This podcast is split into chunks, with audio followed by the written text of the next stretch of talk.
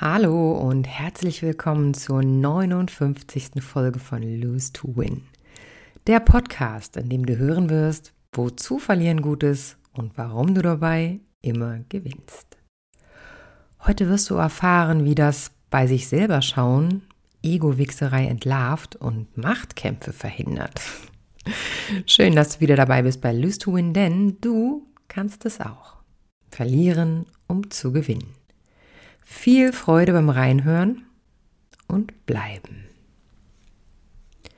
Reflexion statt Eskalation. Eine andere Meinung haben, etwas anders sehen, etwas anders machen, etwas anders tun, etwas anders fühlen, etwas anders sagen. All das können Gründe für eine Diskussion sein.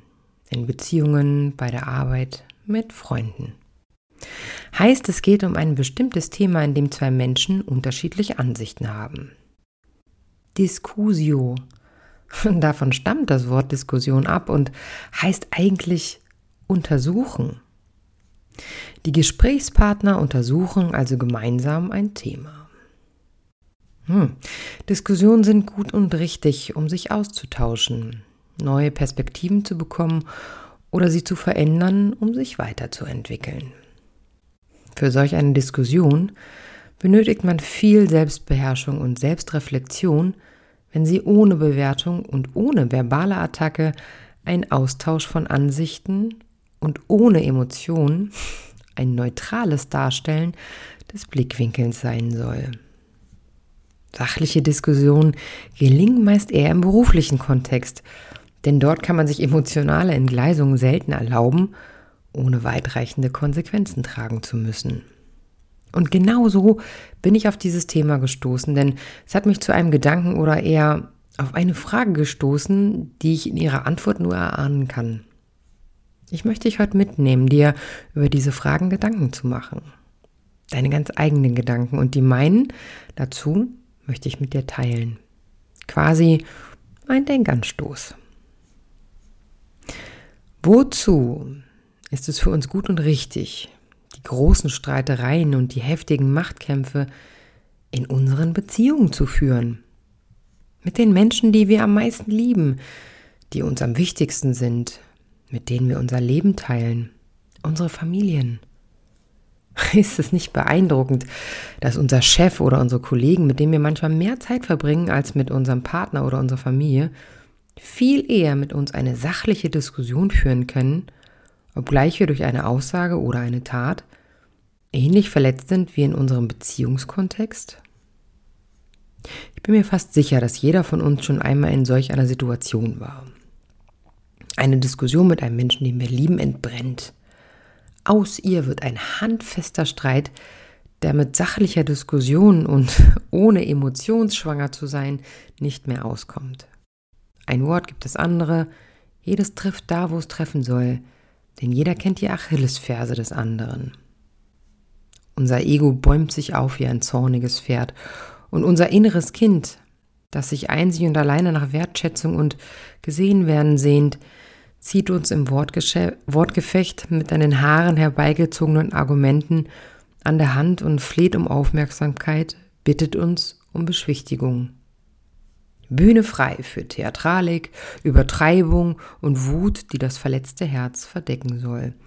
Stechende Gegenargumente, die die blutenden Wunden der durch Worte zugefügten Schnitte versuchen zu stillen. Klare Gedanken zur Deeskalation fehlgeschlagen. Machtkampf. Der Kampf um die Oberhand, das Recht haben und die Bestätigung. Die maskierte Wahrheit des Selbstzweifels, der Unsicherheit und des Nicht-Gesehenswerden, die diesen Kampf für sich nutzen, die Schwachstellen zu verschleiern und die Schwächen als Stärken darzustellen. Ich erinnere eine lang entfernte Begegnung von mir mit Paul. Paul sagte mir nach drei Monaten Beziehung, Diana, wir müssen unsere Deutungshoheiten klären. Hm, Er wollte also gern festlegen, wer in unserem Zusammensein die Hoheit hat, Dinge zu bewerten, ein richtig oder falsch festzulegen. Heute weiß ich das, dass Paul mir da vorwarf, eine Möglichkeit für ihn war, mich zu übertölpeln und sich selbst nicht eingestehen müssen, neidisch auf mich zu sein, seine eigenen Zweifel nicht anzuerkennen und die Schuld dafür im Außen zu suchen, nämlich bei mir.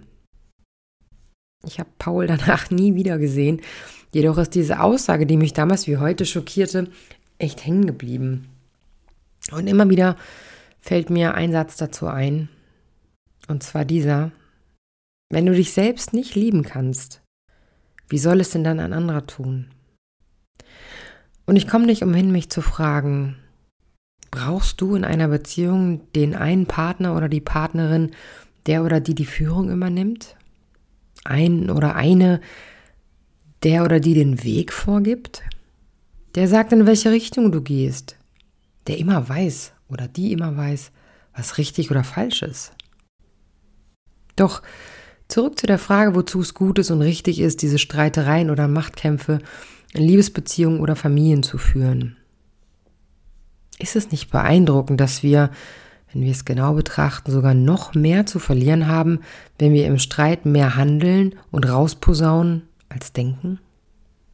Klar, im Job verlierst du deine Anstellung, deinen Lohn und deine finanzielle Sicherheit. Doch was verlierst du in deiner Beziehung? Im schlimmsten Fall genau sie, deine Ehe, deine Familie, deine Freundschaft. Eine neue Arbeit kannst du dir leicht suchen, jedoch eine neue Beziehung, Freund oder Freundin oder deine Eltern?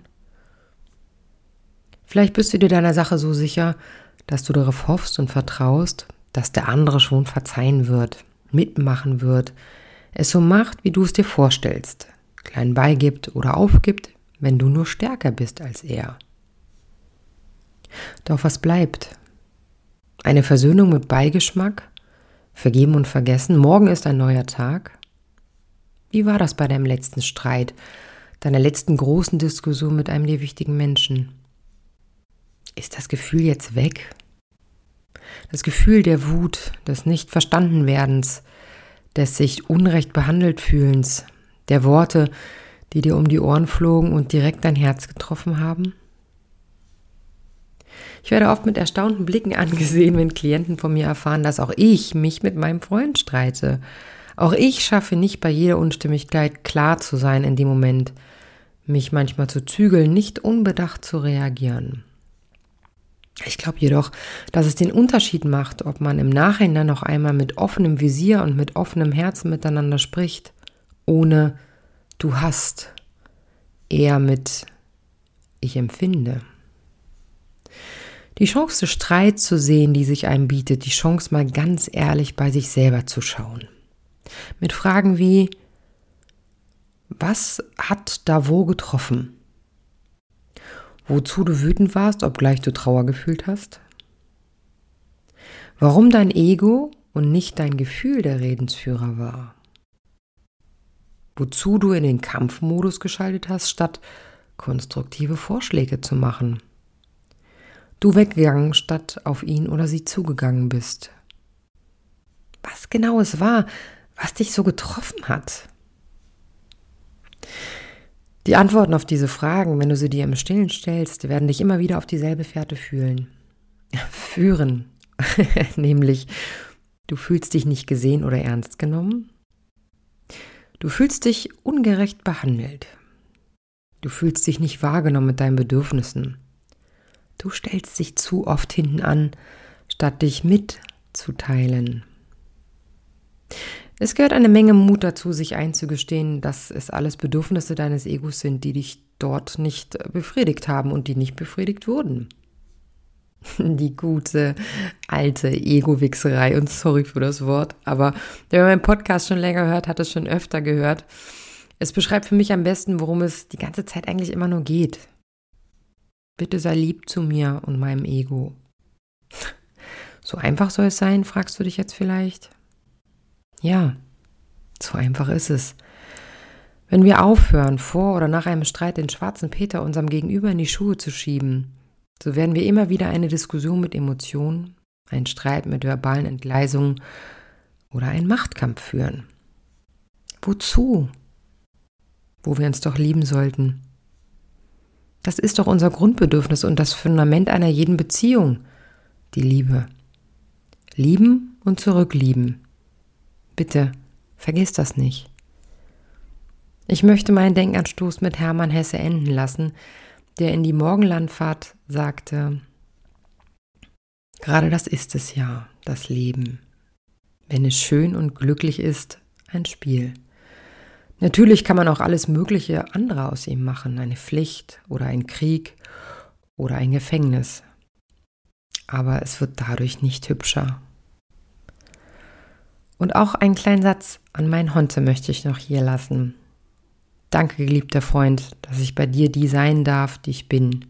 Du dich immer wieder mit mir und unseren Schatten stellst und am Ende mit mir zusammen in der Sonne sitzt. Dankeschön. Und auch danke an dich. Ähm, meine Zuhörerzahlen sind mittlerweile, also die Abonnentenzahlen sind bei ähm, 1300.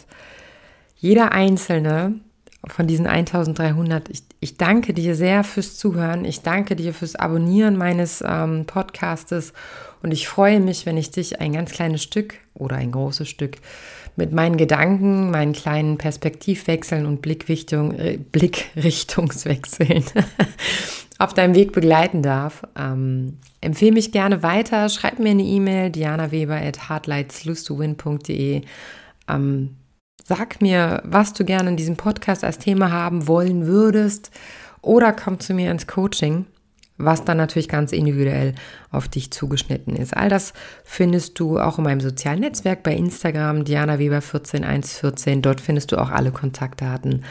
Und jetzt wünsche ich euch ein wundervolles Osterfest, ein paar schöne freie Tage. Ich hoffe, ihr seid alle gesund, habt Corona schon hinter euch und hoffentlich nicht mehr vor euch. Und bis zum nächsten Podcast in vier Wochen, passt auf euch auf.